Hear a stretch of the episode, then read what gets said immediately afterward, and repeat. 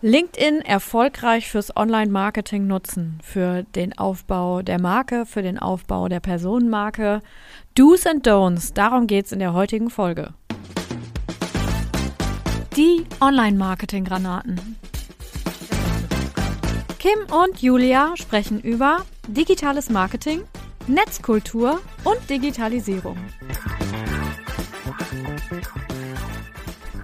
Habt ihr gemerkt, am Samstag kam gar kein Podcast. Dafür gibt's aber heute einen mit einem Stargast.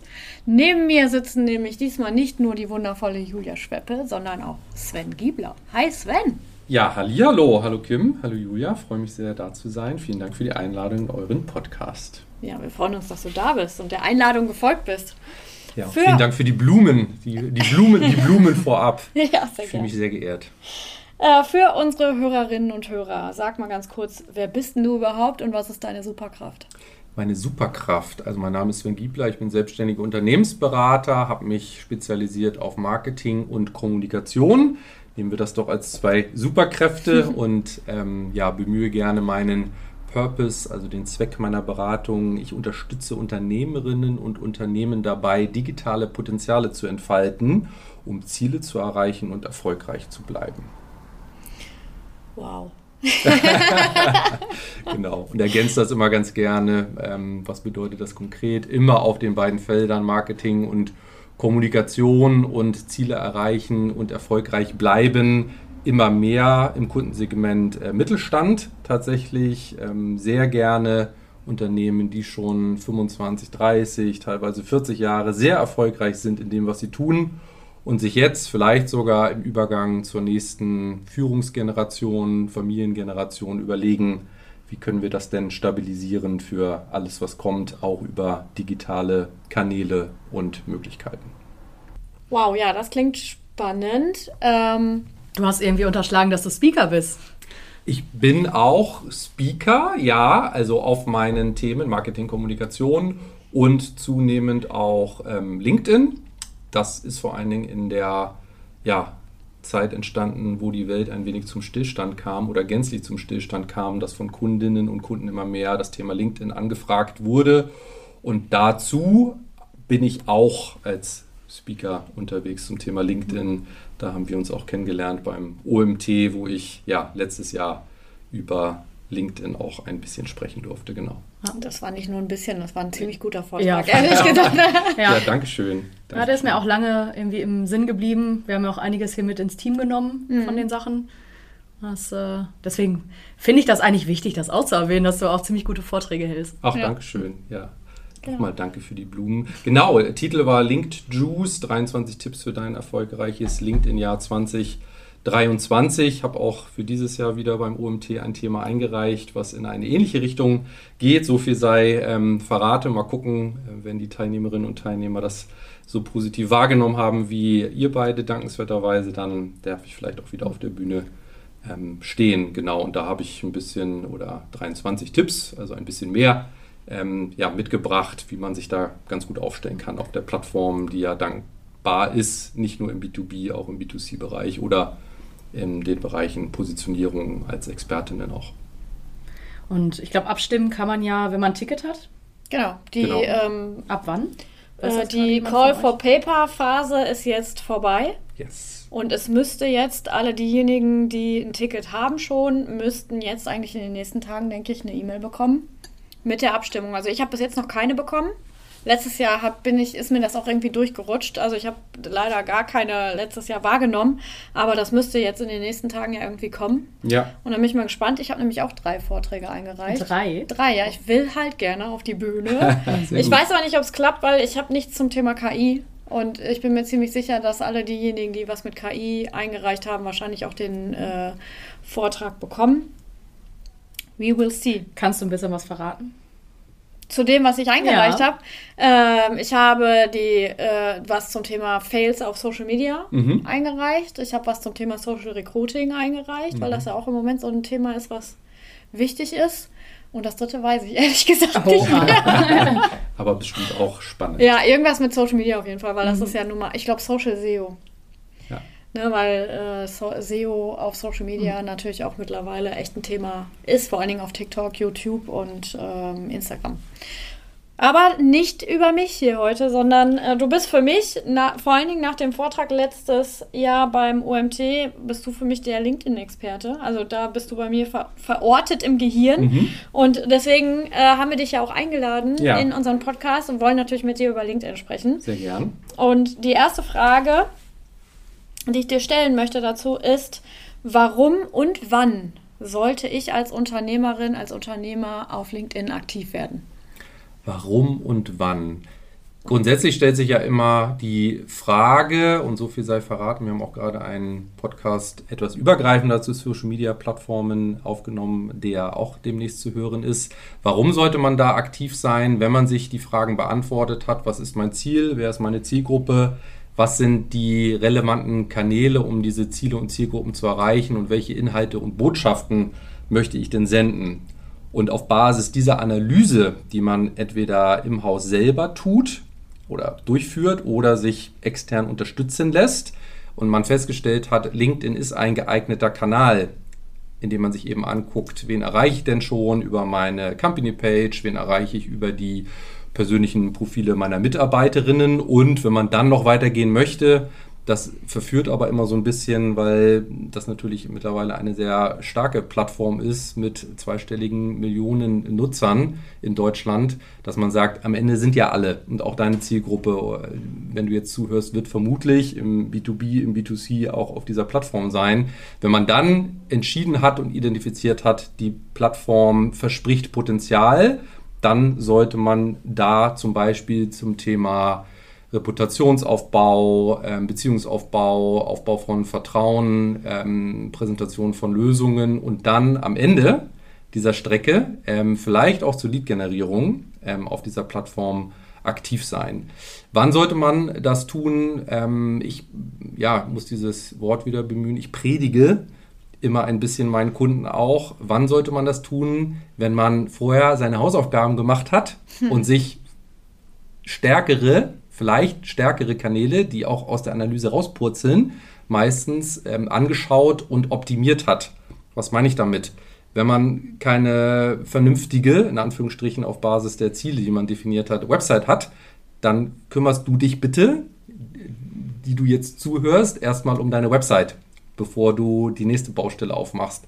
So, und wenn du festgestellt hast, auch ein Newsletter kann dankbar sein, um deine Ziele zu erreichen, erreichen, dann kümmerst du dich bitte im zweiten Schritt um deinen Newsletter. So, und wenn das erstmal stabil ist und du meinst, dass der nächste geeignete Kanal ein Social Media Kanal oder eine andere Kommunikationsplattform ist, dann kannst du dich strategisch mit diesem Kanal auseinandersetzen. So, und gerne bitte in dieser Reihenfolge, die ich sehr empfehlen kann, weil ähm, weiß nicht, wie das euch geht. Mir kommt es immer wieder unter, man hat drei Baustellen plus schon aufgerissen und dann kommt ähm, ja, eine neue Social-Media-Plattform. Wir sprachen gerade ähm, kurz über das Thema Clubhouse auch. Und dann stürzt man sich da drauf, ähm, obwohl man, ja, ehrlich gesagt, noch gut ausgelastet ist mit den Baustellen, die man schon hat. Insofern, warum, wenn es relevant ist, wann, wenn du deine Hausaufgaben gemacht hast und andere Kanäle stabil laufen. Darf ich kurz eine Zwischenfrage stellen, bevor ich habe gesehen, du willst was sagen. ähm, was würdest du denn einem Unternehmen empfehlen, was äh, an seiner Webseite nicht arbeiten will oder kann? Weil es aus weiß ich, welchen Gründen auch immer nicht möglich ist.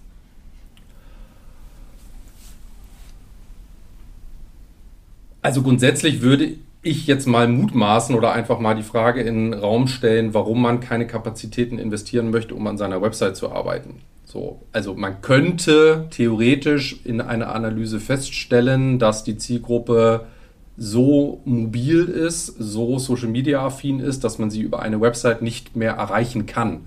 Das kann passieren.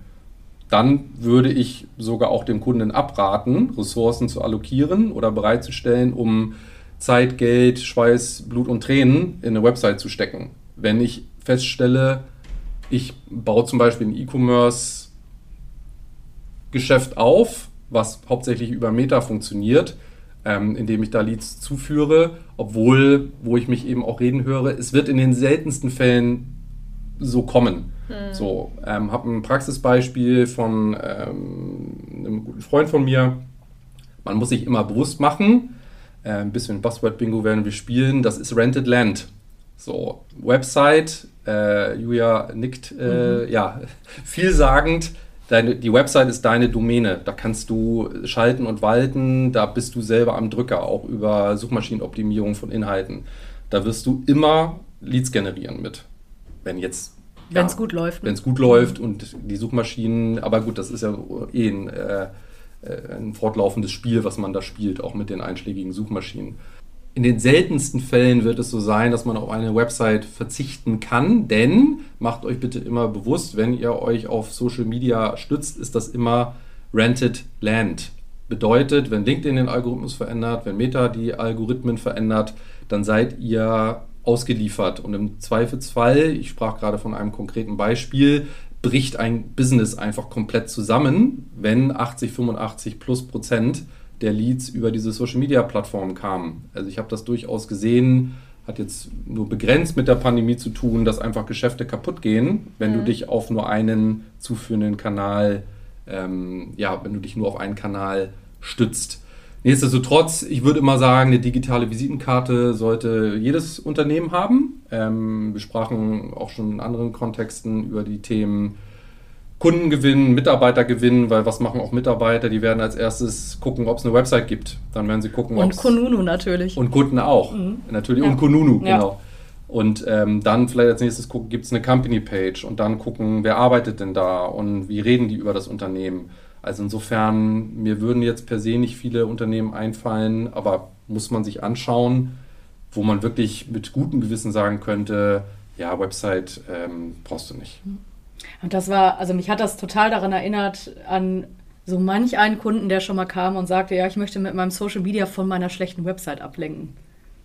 Ja, das ja, weil wir ja auch auf den Fall, ne? Und dass genau. sie dann so denken, ja, Social Media geht ja schneller und das kann man jetzt einfach mal so machen, um zu kaschieren, dass man da irgendwie eine Website von den 2000ern noch hat, wo einfach gar nichts ja, mit gibt, funktioniert. Es gibt tatsächlich unterschiedliche Gründe. In meinem Beispiel ist es einfach so, dass die aufgrund der Konzernstruktur da nichts machen können. Mhm. Ne? Und deswegen wollen die halt Social Media machen, weil sie an ihrer Website nichts machen dürfen. Ja. Und ja. das ist so ein bisschen, ich sehe das auch wie du, ne, dass äh, das eigentlich doof ist, weil wenn der Kanal abschaltet oder der Account gesperrt wird oder, oder, oder, oder, ne, dann bin ich halt wieder in den Popo gekniffen.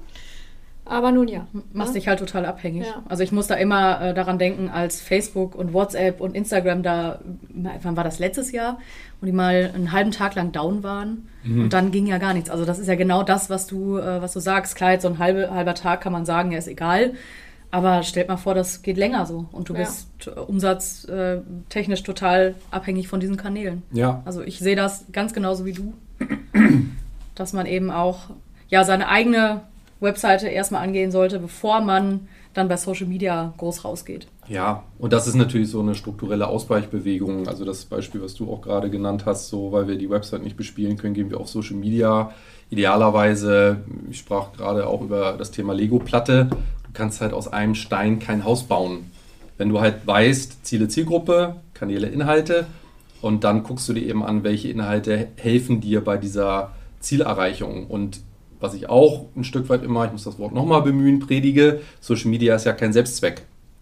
Idealerweise sind ja die Social Media Ziele, also dieser Plattformen, deckungsgleich mit deinen Unternehmenszielen. Und auf diese Unternehmensziele muss auch die Website einzahlen. Insofern hat man dann ein Bausteinchen, ähm, Social Media, wo sich dann aber die Frage stellt, wir hatten gerade über meinen LinkedIn-Vortrag äh, gesprochen, der sehr bewusst äh, Linked Juice hieß, weil ich eben auch dargestellt habe, wie nutze ich denn die Plattform, um Fans, Interessenten, Kunden, Leads dahin zu führen, wo ich sie zu meiner Zielerreichung hinführen möchte. So, und das können Landingpages sein, das können E-Shops sein, also E-Commerce-Shops sein. Ähm, und es kann natürlich auch die Website sein, weil ähm, auf der Plattform kann man natürlich auch wunderbar einsammeln. Lead-Gen-Formulare und so weiter. Ähm, vor allen Dingen im Paid-Bereich ist da ganz, ganz viel möglich, aber am Ende ähm, ist es kein Entweder-Oder, sondern ein Und. Hm. Krass. Okay. Kommen wir zu der Frage, ähm, ich weiß die Antwort schon oder denke, dass ich die Antwort weiß. Ich bin gespannt, was du sagst. Was ist denn wichtiger? Also von Facebook und äh, Co. kennen wir ja das eigentlich so, dass Unternehmensseiten eine wichtige Rolle spielen.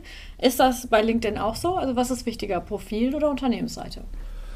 Das ist auch bis zu einem gewissen Grad wieder ein und und kein oder. Wenn es aber, so geht es ja oft los, wir wollen äh, Sichtbarkeit, Reichweite, Interaktionen generieren und das natürlich möglichst schnell ähm, was Unternehmen ja gerne möchten, dann ähm, muss ich auch hier oft den Zahn ziehen, das mit einer Company-Page zu erreichen. Auch hier gibt es oft eine Ausweichbewegung, weil Mitarbeiterinnen und Mitarbeiter nicht entsprechend, ich sage so wie es ist, unterstützt oder befähigt werden, dass man dann sagt, inklusive der Führungsmannschaft, ähm, dass man sagt, die wollen aber nicht oder die haben keine Zeit, dann machen wir das über die Company Page und das wird total super.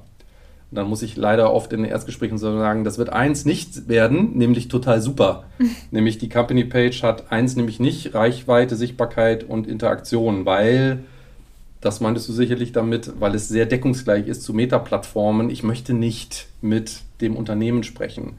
Das berühmte Beispiel, nee, ich möchte nicht mit Coca-Cola sprechen, sondern ich möchte mit den Mitarbeiterinnen sprechen, die im besten Fall auch, wenn ich in Bonn sitze, für meine Region verantwortlich sind. Genau. So, weil ich sehen möchte, was gibt es an neuen Produkten. Ich möchte gerne, dass ausgedachter Name äh, Stefanie mal vorbeikommt und mir das präsentiert ähm, und auch mal mit mir signiert darüber, was man vielleicht noch machen kann. Insofern braucht ihr, ähm, diejenigen, die sich vielleicht damit jetzt intensiver auseinandersetzen, operativ, wie auch auf den anderen Plattformen, auch auf LinkedIn, eine Company-Page zum Beispiel auch, um Anzeigen zu schalten. Das ist da nicht anders gelagert. Ähm, und es ist halt so ein Hygienefaktor, was das Thema ähm, Recruiting, Personal Branding, ähm, letztendlich auch Corporate Identity angeht, dass man da auch guckt, für welche Werte steht das Unternehmen, welche Mitarbeiter sind denn in diesem Unternehmen beschäftigt, weil sich persönliche Profile mit dieser Company Page natürlich verknüpfen lassen? Ähm, und der große ähm, Druck entsteht aber durch die persönlichen Profile der Mitarbeiterinnen und Mitarbeiter.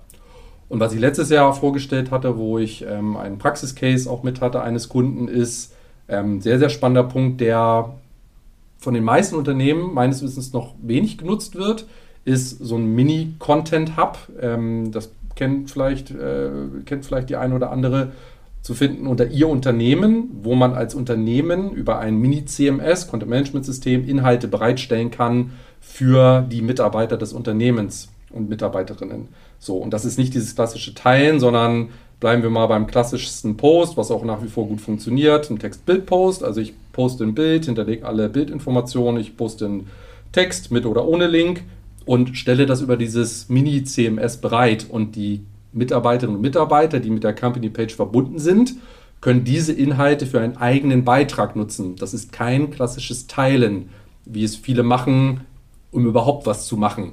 Das ist aber auch der Reichweite nicht zuträglich. Und so macht es Sinn, sich über Company Page und persönliche Profile in einem Unternehmen Gedanken zu machen. Hast du so einen Tooltip für diesen Hub, wenn man sich sowas aufbauen möchte? Das, was ich gerade beschrieben habe, ist tatsächlich ganz charmant, weil das erstmal grundsätzlich ohne Drittanbieter-Tool auskommt, sondern das ist wirklich auf der Plattform LinkedIn. Das wird jeder Company-Page mitgegeben. Das kann man als Administrator einrichten und das ist nichts anderes, wenn ihr verantwortlich seid für die Company-Page. Ihr erstellt eben diesen Post. Den könnt ihr auch schon über die Company publizieren, veröffentlichen und stellt den gleichen Inhalt, vielleicht ein bisschen adaptiert, eben auch diesen ähm, Mitarbeiterinnen und Mitarbeitern zur Verfügung. So, und du hinterlegst das praktisch wirklich auf der Company-Page in diesem Reiter Ihr Unternehmen. So, und dann gibt es natürlich viele Drittanbieter-Tools, aber ich bin immer ein großer Freund davon, erstmal mit Bordmitteln anzufangen. Das geht so in eine ähnliche Richtung wie im Vertrieb. Greift man dann schnell nach dem Sales Navigator ähm, und dann wird dann gerne auch von mir nach zwei, drei Monaten die Frage gestellt, ihr habt den ja jetzt seit drei Monaten, was macht ihr denn damit? Und dann gibt es äh, ganz oft äh, ja, dicke Backen, weil man sagt, ja, wie, äh, haben wir jetzt halt angeschafft für den Vertrieb. Also insofern ähm, bin ich immer ein großer Fan davon, erstmal organisch zu starten, über die Company-Page die Mitarbeiterinnen und Mitarbeiter zu befähigen, gerade in hochregulierten Umfeldern, das war mein Beispiel auch, wo du die Sicherheit geben kannst, dieser Inhalt ist okay, zum Beispiel für den Vertrieb, für Compliance, für Risikomanagement, Geschäftsführung hat den auch gesehen und ist damit fein. Den kannst du, wenn du den nicht veränderst, kannst du den so nehmen. Weil ähm, aus meiner Erfahrung heraus wollen alle kommunizieren, sie wollen auch posten, sie wissen aber nicht wie und oft nicht was. Und damit kann man diese erste Hürde gemeinsam nehmen, dass man erstmal ins Tun kommt. So, und dann darüber ähm, auch, machen wir es mal ein bisschen größer, ja, Corporate Influencer, ähm, Fürsprecher fürs Unternehmen identifizieren, die ähm, mehr wollen dann auf der Plattform. Wir hatten das Thema ja gerade schon, da hattest du auch gesagt, die meisten wissen gar nicht, dass die posten dürfen. Und das begegnet uns ja auch total oft, dass mhm. dann eine große, große Unsicherheit ist. Und deswegen finde ich das mit dem Hub einen super interessanten Hinweis, mhm. Äh, weil das einfach eine gute Möglichkeit ist, um eben diese Leute so ein bisschen zu pushen und an die Hand zu nehmen. Genau, genau. Und der also in der äh, Evolution, wie geht es dann oft weiter, um das mal so kurz zu skizzieren? Ähm, oft, wir sprachen auch gerade drüber, ähm, wenn ich in Unternehmen komme, da wird gar nicht gepostet von Mitarbeiterinnen und Mitarbeitern, wenig von der Company Page und dann startet man und das ist so der erste Schritt, dass man sagt, okay, wir stellen jetzt zum Beispiel aus der Unternehmenskommunikation oder aus dem Marketing diese Inhalte ähm, bereit. Man tut gut daran, ähm, wirklich Abteilungen zu involvieren von Tag 1, also auch das Thema ähm, Support, Customer Success, Vertrieb dazu zu holen. Was sind denn Themen, die unsere Kundinnen interessieren? Macht auch in jedem Bereich Sinn, auch auf der Website, Absolut, ja. immer im Content Marketing. Und sich dann Gedanken zu machen, okay, wie sieht denn ein Redaktionsplan zum Beispiel aus? So, und dann kann man mal vier bis sechs Themen pro Monat mal erstellen.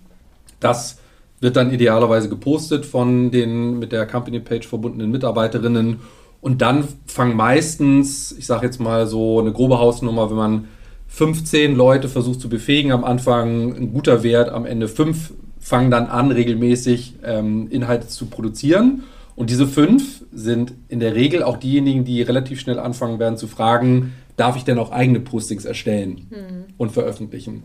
So, und dann hat man gewonnen im ersten Schritt, weil dann entsteht so eine Sogwirkung, das äh, bleiben wir mal bei dieser Kalkulation, die zehn, die bisher noch nicht so viel machen. Oh, das sind ja auch Kolleginnen und Kollegen, die fangen jetzt an zu posten, die kriegen auch mehr Sichtbarkeit, das wird in den meisten Fällen positiv wahrgenommen, dass man dann skalieren kann im Unternehmen, dass man dann immer wieder neue Teams dazu nimmt und zum Beispiel ein Unternehmen mit 300 Mitarbeitern nach und nach schult oder das ins Onboarding direkt mit hineinnimmt. Da habe ich auch gute Erfahrungen mit gemacht, dass man direkt als Angebot sagt, wir machen übrigens immer zu Beginn eine LinkedIn-Schulung.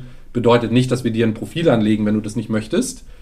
Tue ich mich immer schwer mit, höre ich immer öfter, dass Mitarbeitern einfach initial mhm. LinkedIn-Profile angelegt werden, die man dann übergeben bekommt. Tue ich mich schwer mit, ja. ähm, gerade weil das dann einen Druck aufbaut und am Ende ist es immer noch, wie der Name schon sagt, ein persönliches Profil. Man sollte den Mitarbeiterinnen schon selber überlassen, ob sie ähm, für sich oder fürs Unternehmen posten. Aber ähm, im Onboarding zumindest so ein Angebot zu machen, weil viele haben sich ja mal angemeldet vor zwei, drei Jahren und dann liegt das da brach und man liest mit, teilt ab und zu mal was von der Company oder andere Beiträge, die man so sieht, aber kommt selten ins Tun, ins selber Posten und da liegt ja letztendlich dann das, das äh, ungehobene Gold. Ja, und viele haben ja auch einfach gar keine Lust zu posten. Das muss man ja auch akzeptieren. Ja, das ja. stimmt. Dass man dann wirklich die Leute identifiziert, die da Lust drauf haben und beim Rest muss man es halt akzeptieren. Also genau, genau. Ist das auch nicht wertvoll? Nee, genau.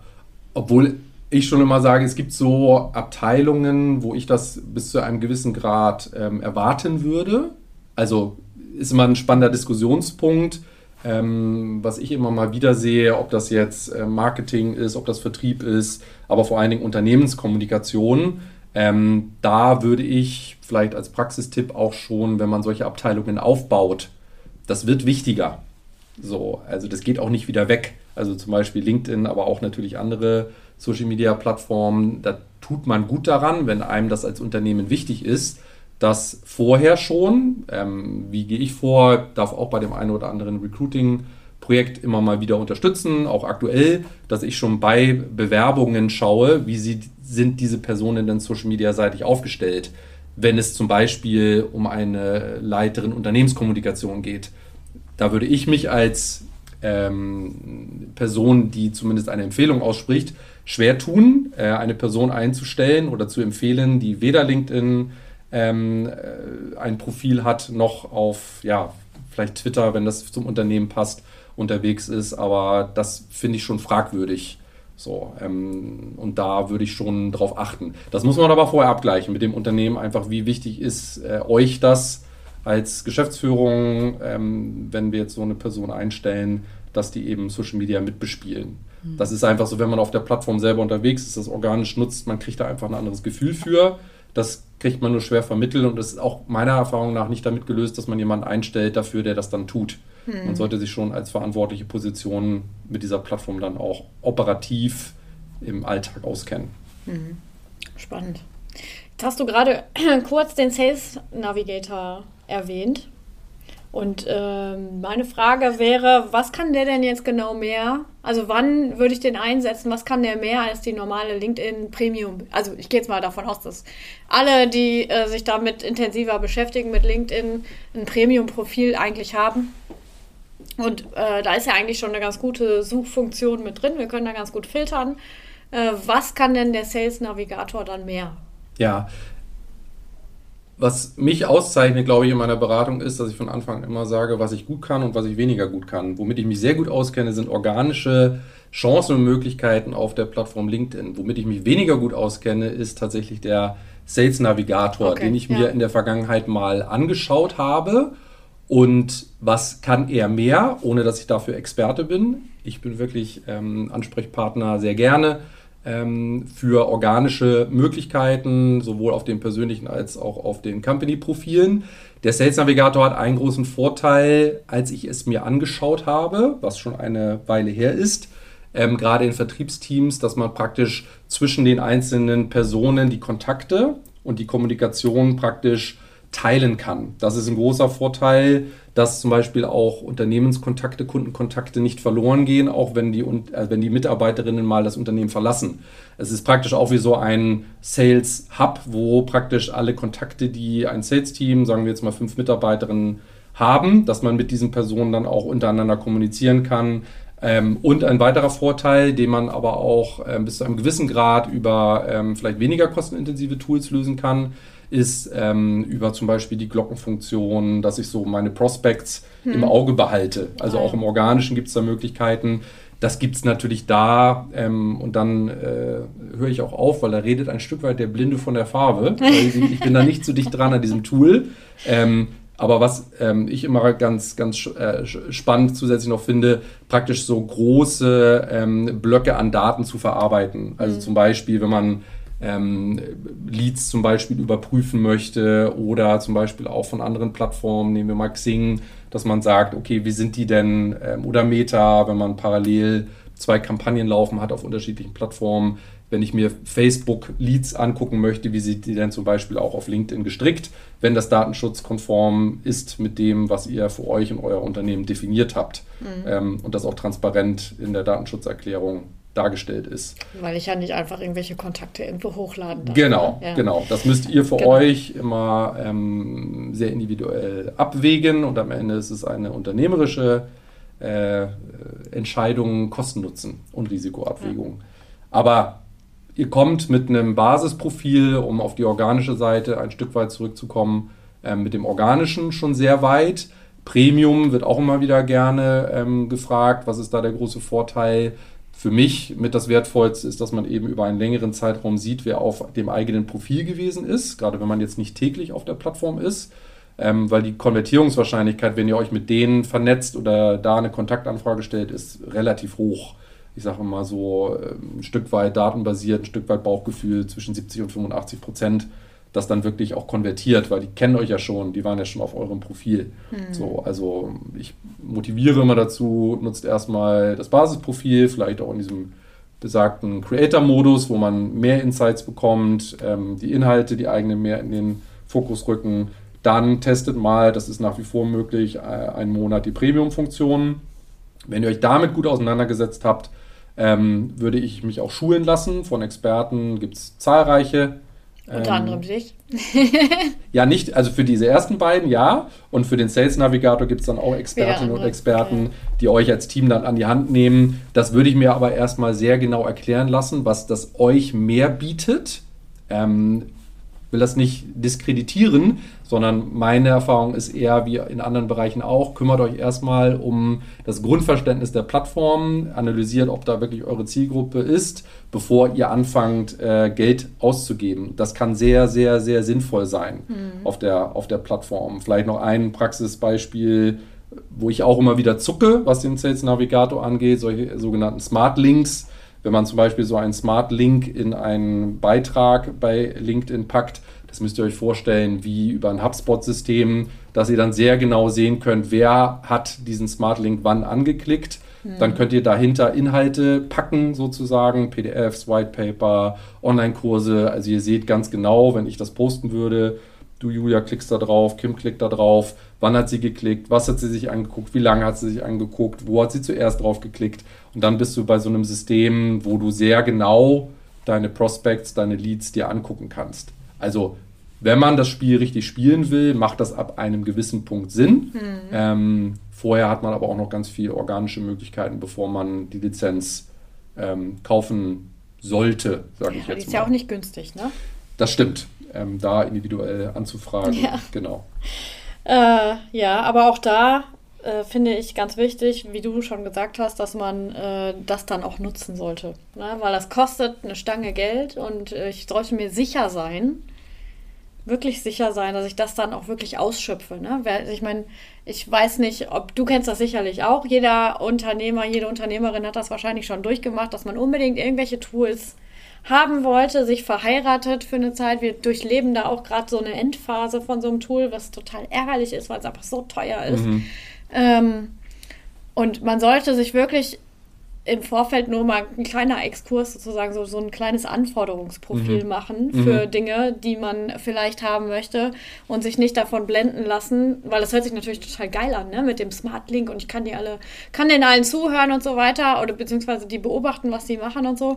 Aber am Ende des Tages sollten wir uns, bevor wir ein Tool anschaffen, wirklich mal so ein Anforderungsprofil anlegen und überlegen, welche Funktionen brauche ich denn überhaupt wirklich und dann kann ich mich entscheiden, das Tool zu nutzen. Das, den Fehler haben wir nämlich auch in der Vergangenheit schon mehrfach begangen, mhm. uns dann äh, blenden zu lassen und dann irgendwelche Tools einzukaufen, die einfach total übers Ziel hinausschießen. Ja.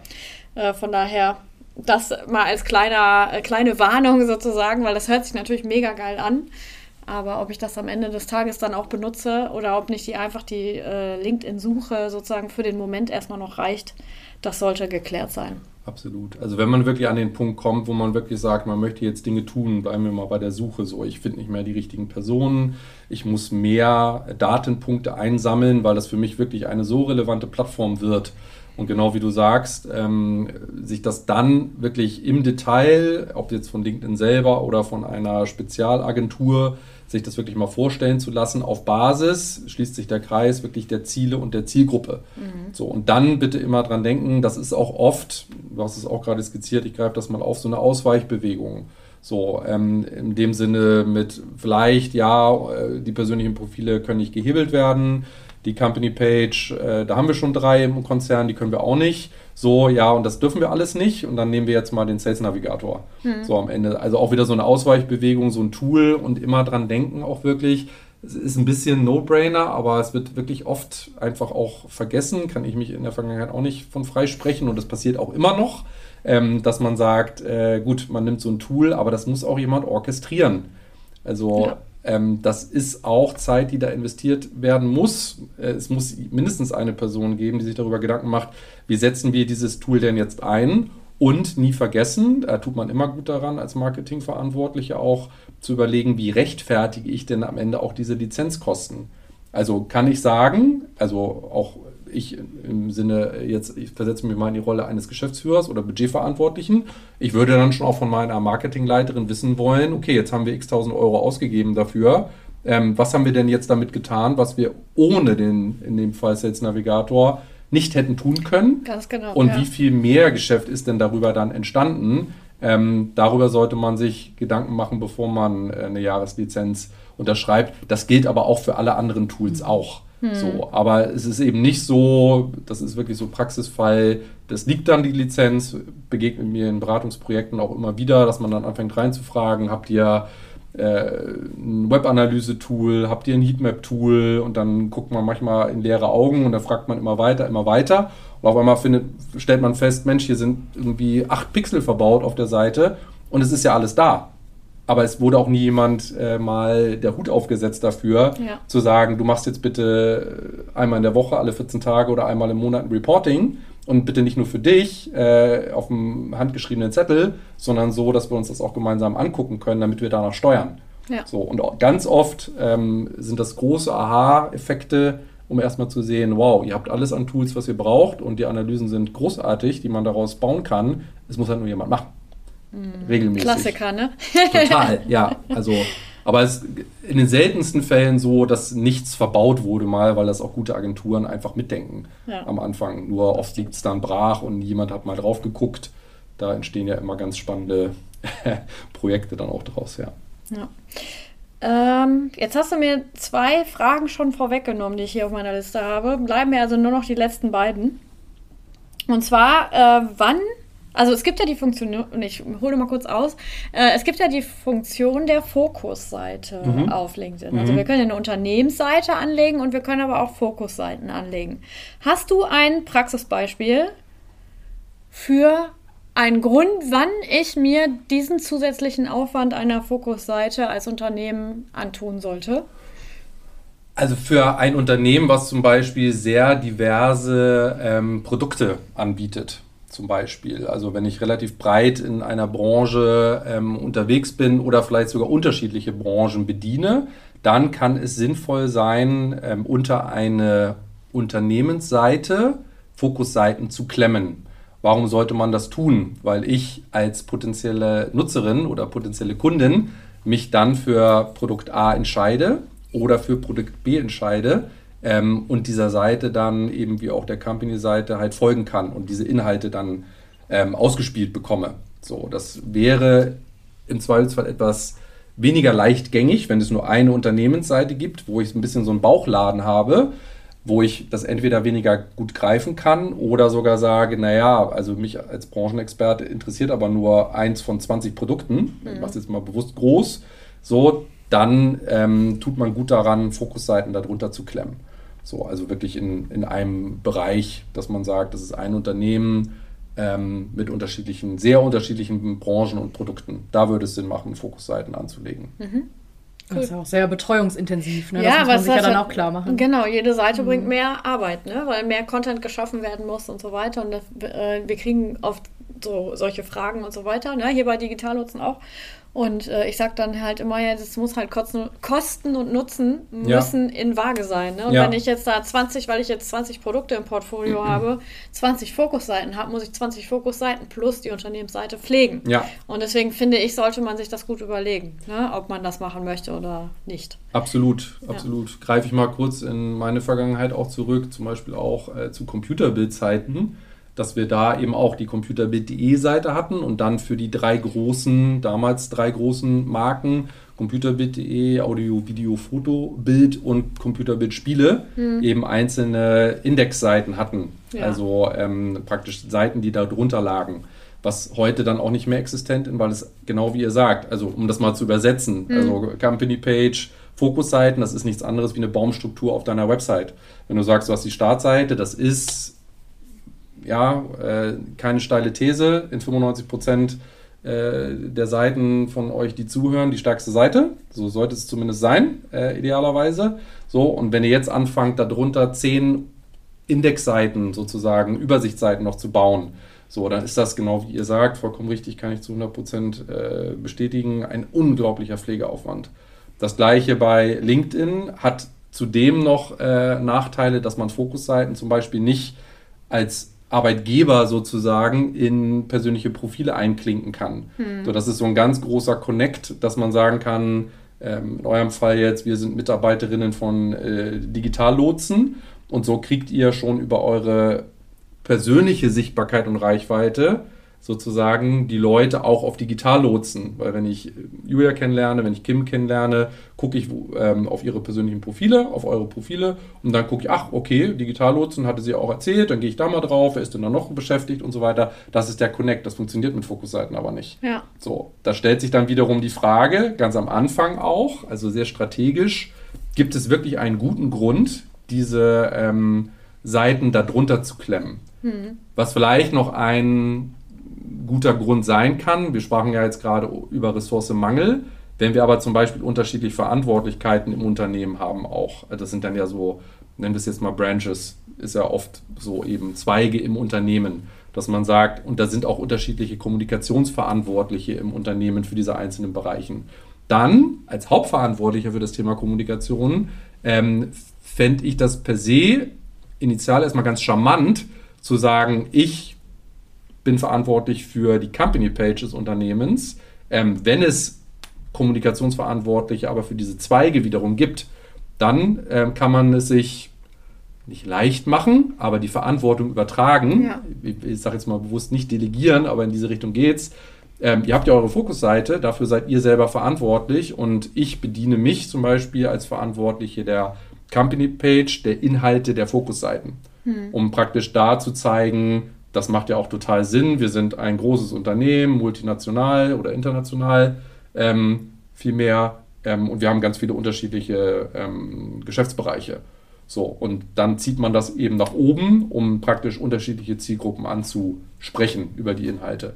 Die Inhalte werden aber praktisch eine Ebene darunter generiert von unterschiedlichen Verantwortlichen. Ja. Das ist so da kann man eine Organisation auch abbilden. Trotzdem, dann sind wir wirklich in der Strategieberatung. Habt ihr die Ressourcen? Ist es ja. sinnvoll? Ist es gewünscht? Ähm, wie kriegen wir auch, das ist ja am Ende dann die Frage, wie kriegen wir denn da die Sichtbarkeit, den Druck drauf auf diese Seiten? Und wenn man die Fragen nicht sehr gut alle beantworten kann, dann ähm, tut es vielleicht auch eine Unternehmensseite. Ja, und vor allen Dingen gibt es auch die Leserschaft. Ja. Weil wenn man sowieso schon eine kleine ja, eine sehr spitze Zielgruppe hat, die dann eventuell auch diese Seite abonniert, ja, warum soll ich dann meinen Traffic oder meine Sichtbarkeit noch in fünf Unterseiten aufteilen? Ja. Und gebe mir dann da die äh, totale Mühe für den Content und im Endeffekt erreicht das gar nicht so die große Leserschaft, dann ja. kann das ja auch sehr schnell frustrierend sein. Genau. Absolut. Ja. Absolut. Da hast du gerade was erwähnt, das äh, hat mich noch auf eine Bonusfrage gebracht. Wenn ich das haben wir nämlich auch gerade den Fall bei Digitallotsen.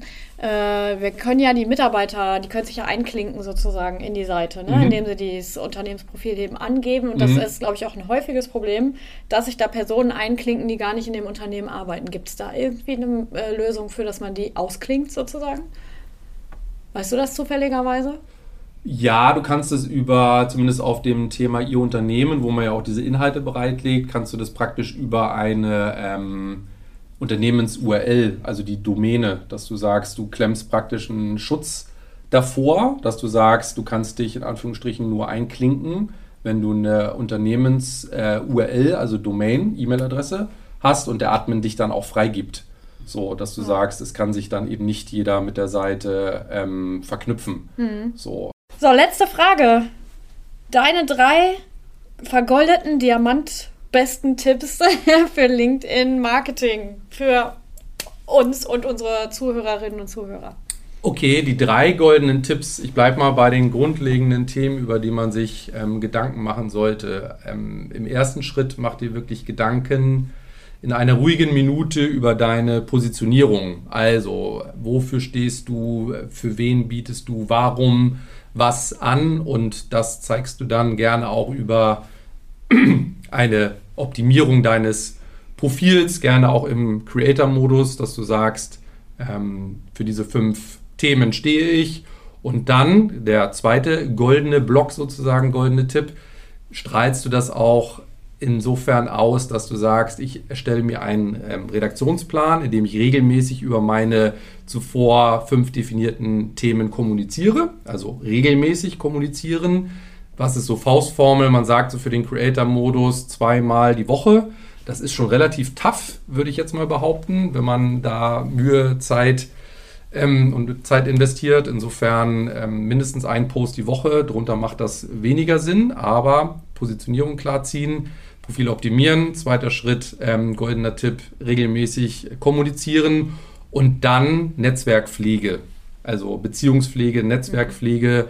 Das geht los bei ja, dem Beantworten von Kommentaren, die unter deinen eigenen Beiträgen stattfinden. Aber unterschätze nicht, wie viel Reichweite und Sichtbarkeit du generieren kannst, indem du auch Kommentare unter ähm, Beiträgen aus deinem Netzwerk kommentierst. Das geht jetzt nicht per se ums Liken, sondern steig in die fachliche Diskussion unter Kommentaren, ähm, vielmehr Beiträgen von deinen ähm, Netzwerkkontakten ein und positioniere auch, äh, positioniere dich auch darüber, dass du praktisch da eben deine Expertise zeigst. Also Profil optimieren, Positionierung glatt ziehen, regelmäßig posten, Netzwerkpflege, indem du ähm, kommentierst, gerne auch likest. Teilen tun wir bitte nicht. Ähm, lieber einen eigenen Beitrag machen und ähm, da dann natürlich gerne auch ähm, Anfragen stellen und Anfragen annehmen, nachdem du dir ganz genau angeguckt hast, ähm, wer fragt mich denn da an und warum möchte diese Person sich denn genau mit mir vernetzen. Und wenn du dir unsicher bist, gerne einmal nachfragen. Mega gut.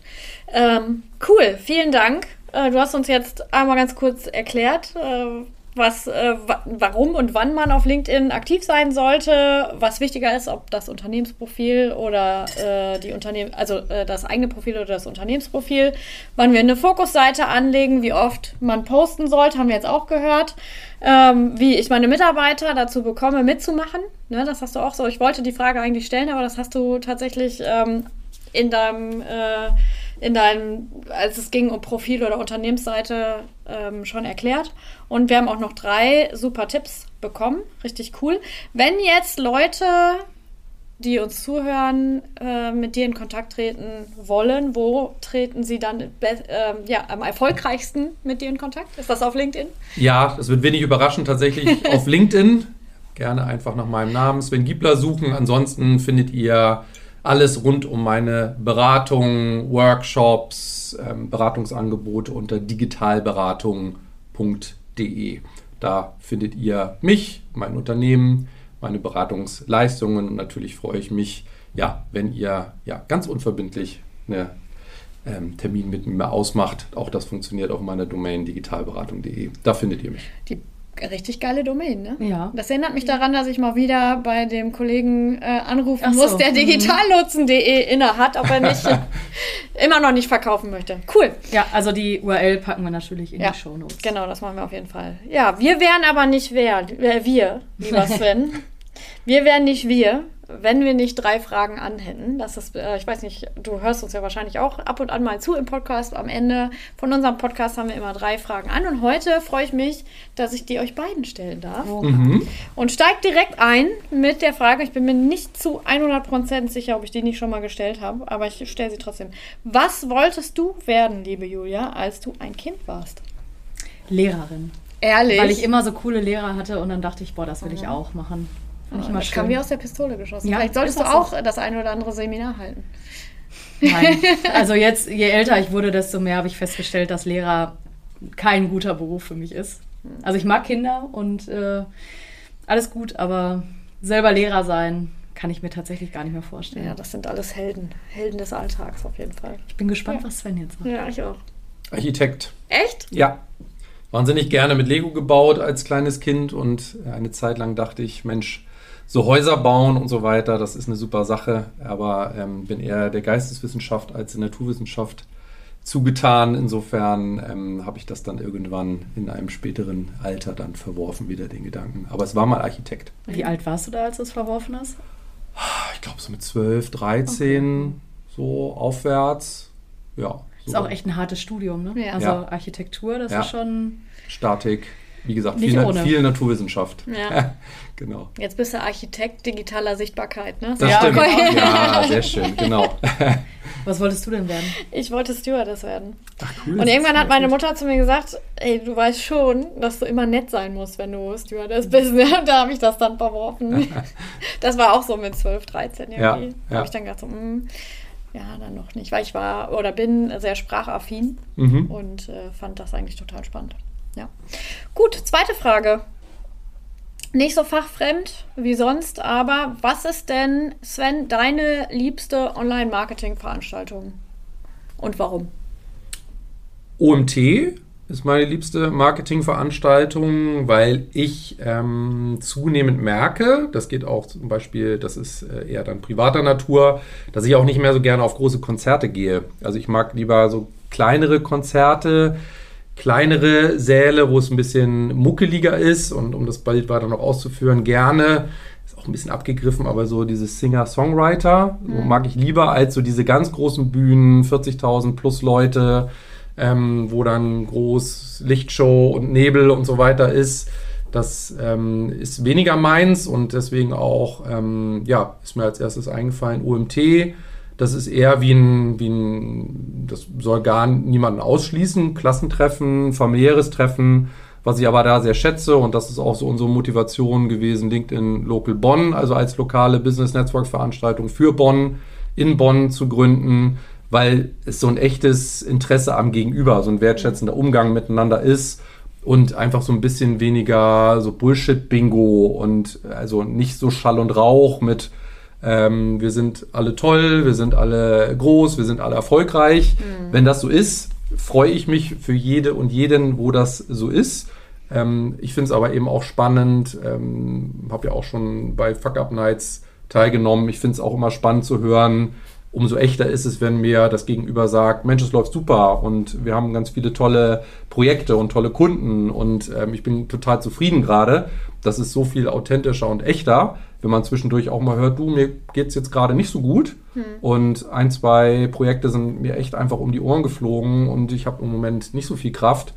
Ähm, und das nehme ich, ähm, dieses Vertrauen, diese Wertschätzung, ähm, ja, vor allen Dingen bei äh, kleineren Veranstaltungen, zum Beispiel dem OMT, war. Und deswegen mag ich so kleinere Bühnen, äh, hautnahe Speaker mit handfesten Insights. Ähm, das gefällt mir, mir persönlich mittlerweile besser, wenn es auch um die Vermittlung von Inhalten geht. Ich gehe auch gerne zum OMR, das ist aber eine andere Veranstaltung. So, das ist dann Netzwerken, da trifft man sich eben mit ähm, ja, Weggefährten, vertrauensvollen Menschen, wo man sich mal wieder austauschen möchte, ist ein anderer Angang. Mhm. Aber ähm, lieber ein bisschen kleiner. Mhm. Julia? Kann ich dir gar nicht so, sehr, äh, so genau sagen, weil dafür hätte ich ja mal auf allen gewesen sein müssen. Äh, ich bin aber grundsätzlich echt auch beim Sven. Also so dieses Kleinere mhm. äh, macht mir, also gibt mir viel mehr und das saugt mich auch nicht so aus. Also ich weiß nicht, ob ihr das kennt. Das hatten wir ja äh, auf dem OMR so sehr, dass das einfach so voll und so groß war, dass du dich danach irgendwie so ein bisschen ausgelaugt gefühlt hast. Mhm. Also so ging es mir total. Ich musste danach auch erstmal drei bis fünf Tage äh, mich abschotten, um äh, meine soziale Batterie wieder aufzufüllen. Also ich mag auch eher so dieses kleine, familiärere, wo man mit den Leuten schnell in Kontakt kommt, auch die, die man nicht kennt, wo man vielleicht später noch was zusammen isst, äh, irgendwie ein bisschen zusammen feiert. OMR war cool, will ich gar nicht sagen. Also, dass solche großen Veranstaltungen nicht auch irgendeinem irgendwas geben. Aber wenn ich es mir aussuchen würde, würde ich dann auch eher auf sowas äh, wie den OMT gehen. Und ich freue mich jetzt natürlich auch total auf die Campings. Hm. In zwei Wochen. Ne? Glaube ich, ja. ja. ja. Also da bin ich auch mal gespannt. Aber wie gesagt, ich äh, kann es dir gar nicht so genau beantworten, weil da muss ich noch mal ein paar mitnehmen. Stelle ich in einem Jahr die Frage. Ja, genau. Stell die bitte nochmal. Sehr gerne. Was okay. ist deine? Meine ist tatsächlich auch der OMT. Ähm, ich will hier gar keine Werbung permanent für nie. den OMT machen, aber ähm, es ist schon so, dass erstmal mag ich das Vertraute. Ne, dieses, wir, ich meine, wir, ne, wir haben uns letztes Jahr da kennengelernt. Freue mich schon, dich wahrscheinlich auch dieses Jahr dort äh, wiederzusehen. Und das ist einfach, ähm, mittlerweile sind da echte Freundschaften draus entstanden. Aus dem, aus dem Dasein auf dem OMT, auch aus, aus dem Speaker-Dasein auf dem OMT. Und ähm, man kriegt da ehrliche Insights, würde ich jetzt mal behaupten. Mhm. Natürlich gibt es den einen oder anderen äh, äh, Impulsvortrag, der vielleicht auch jetzt nicht so nahbar ist, aber von den, sag ich mal, so, so Leute wie zum Beispiel Wolfgang Jung, ne, wenn der was erzählt, da weiß ich, das ist echt, ne, ist das kein, kein geschönter äh, mhm. äh, Kram, ne? Mhm. So, und man kann mit den, und das, was ich ganz besonders schön finde, ist einfach, dass die, egal wen du da ansprichst, auf dem OMT, dass die, du kriegst eine vernünftige Antwort. Mhm. Ne, ist auch, also jetzt auch der Mario Jung zum Beispiel, den habe ich letztes Jahr, da hatte ich so, äh, so meine Schwierigkeiten als Unternehmerin, da so reinzuwachsen, auch in die Rolle und so. Und äh, Mario hat mir da echt weitergeholfen, weil ich dem einfach, ähm, ich konnte dem einfach Fragen stellen, der hat mir ehrliche Antworten gegeben. Mhm. Und äh, ähnlich auch Wolfgang Jung und mhm. ne, diese Konsorten, die man da so trifft. Und deswegen äh, mag ich das so sehr und du hast recht, das ist wie ein Klassentreffen. Mhm. Ähm, es wird aber jeder, der neu dazu kommt, halt mit offenen Armen empfangen, genau. so ich ja auch vor ein paar Jahren. Ja. Ähm, und von daher finde ich das einfach äh, ganz schön da. Ich wäre dies Jahr eigentlich auch auf der Campix gewesen, da soll das ja ähnlich sein. Mhm. aus familiären Gründen konnte ich das aber dann doch nicht wahrnehmen. Jetzt vertritt mich der Christopher. Für den wird das sicherlich auch sehr schön. Mhm. Okay, letzte Frage. Mal gucken, ob ihr es mir verraten wollt. Was ist denn dein Laster? Ich fange an, ich sag mal, was mein Laster ist. Ja. Ich bin chipsüchtig. Ah. Ich liebe, ja. liebe Chips, am liebsten Pepperoni-Chips. Und wenn die auf dem Tisch stehen, dann kann ich da nicht dran vorbeigehen. Ja. Was heißt denn süchtig? Wie viel isst du denn? Das sage ich nicht. Vielleicht ist das der Grund, warum ich einfach nicht abnehmen kann. Vielleicht. Ich würde ja gern, aber dann sind da immer Chips. Ja. Ich kann ja auch, ich gehe auch extra, wenn ich äh, wirklich versuche, die zu vermeiden, dann gehe ich im Geschäft auch einen anderen Weg extra. Weil Ja. wenn ich an dem Regal vorbeigehe, dann muss ich mir eine Tüte mitnehmen. Ja. Ja. ja. Ist so. Ja, sehr schön. Auch wenn es ein bisschen langweilig ist, ist äh, bei mir genauso. Echt? Das ist das Erste, was mir gerade eingefallen ist. Also Chips tatsächlich, so ich äh, löse das am Ende, damit es dann nicht die ganze Tüte abends ist, eher über so ein kleines Schälchen, so, wo ich mir dann was abfülle. Und da fällt mir auch, ich weiß nicht genau, wie die Comedian heißt in dem Sinne, aber die erzählte, sie sei bei einer Freundin gewesen und da hätten so äh, große ähm, Tupperware-Fan sei und dann ähm, hätte da so ein Clip gelegen und dann hatte sie halt gefragt, ähm, die Freundin so, wofür ist denn dieser Clip? So, ja, das, das sei für, für Chipsreste. Bei mir bleiben dann, keine. dann, und dann, genau, dann fragte sie, was sind denn Chipsreste? so, indem man dann praktisch diese Tüte wieder zusammenklippt. So, da Ja. musste ich auch sehr lachen. Ähm, Kenne ich. Und ja, das Laster. Witzig. Chips. Ich liebe sie. Für Jetzt immer. wollt ihr mal jetzt auch noch wissen. Ja, Julia. Ja. Ja. Laster. Also ich äh, habe sehr gerne Spaß und äh, bin manchmal auch unvernünftig. Vielleicht ist das mein Laster. Äh, ja, So wie auf dem OMR bis morgens um sechs unterwegs sein. Sowas. Genau. Sowas, ja. Und wohl, also in dem Wissen, dass man ja am nächsten Tag da vielleicht auch noch mal hin möchte und äh, ja, Das könnte mir nicht passieren, ehrlich gesagt. Nee, bis 6 Uhr morgens. Dafür bin ich zu alt. Ja, ich wollte ich wollte auch gerade altweise antworten. So aus dem Alter bin ich raus. Aber ich ja eigentlich auch, aber irgendwie bringt es halt nichts. ja, Ja. sehr schön. Also ich, vielleicht liegt es auch einfach, und das soll kein Bashing sein in irgendeiner Form, ja, aber äh, ich habe tatsächlich gelernt, ich war früher so, bevor ich Kinder hatte. Und seitdem, ich hab, wir haben es dann auch ein paar Mal übertrieben mit Baby. Und das äh, hat mich dann am nächsten Tag immer eingeholt und das habe ich mir voll abgewöhnt, äh, so auszurasten. Und beim OMT zum Beispiel könnte mir das auch passieren. Ich muss aber am nächsten Tag zurückfahren. Mhm, okay. Also hält ja. mich das dann auch davon ab. Ich könnte es, ich könnte, es stimmt, ich bin nicht so alt. Ich könnte es, ich bin nur äh, zu vernünftig geworden. Ich weiß, was Mhm. danach kommt. Mhm. Ich glaube auch, dass das, also wenn du, wenn man Eltern wird oder Mutter oder Vater, dann äh, ja, wird man da vielleicht etwas vernünftiger. Ja, du weißt halt, was danach kommt. Ne? Wenn die, und wenn die, wenn die Kinder dann, wenn du so voll den Kater, den Mörder Oberkater hast und dann am nächsten Tag Memme, Ja. Memme, Memme, dann ja. das geht nicht. Ja, Ja. deswegen habe ich mir das abgewöhnt. dicken Kopf die Augen aufmacht und in Nasenlänge in Entfernung steht das Kind vor einem Ja. und guckt einen erwartungsvoll an und sich kurz erschrickt äh, und dann durch den Herzschlag, der doch deutlich stärker ist als vorher, dann ähm, ja, ver- vergleichsweise wach ist. Dann. Gehen wir jetzt schaukeln? Mhm. Also, wenn jemand mal mit mir feiern gehen möchte nach der Camping, sagt Bescheid. Sehr gut. Und Kim und ich sind sehr empfänglich für Chips. Also Genau, wenn ihr ja, was Gutes genau. tun möchtet, Nehmen gerne, wir ja. Gerne einfach Chipstüten in unsere Richtung werfen. Aber die richtigen. Genau, natürlich. Ja, in dem Sinne, das war's schon wieder. Vielen Dank, dass du da warst. Hat Spaß gemacht. Vielen Dank für die Einladung. Dito hat mir auch sehr viel Freude bereitet. Vielen Dank für die Einladung nochmal. In diesem Sinne, lass uns Chips essen gehen. Genau. Ciao. Tschüss. Tschüss. Vielen Dank fürs Zuhören. Wir freuen uns, wenn du jetzt regelmäßig vorbeischaust und unseren Podcast abonnierst. Abonnieren kannst du uns übrigens auch bei Facebook oder Instagram. Du findest uns unter Digitallotsen. Besuche auch gerne unsere Website www.digitallotsen.com. OMG.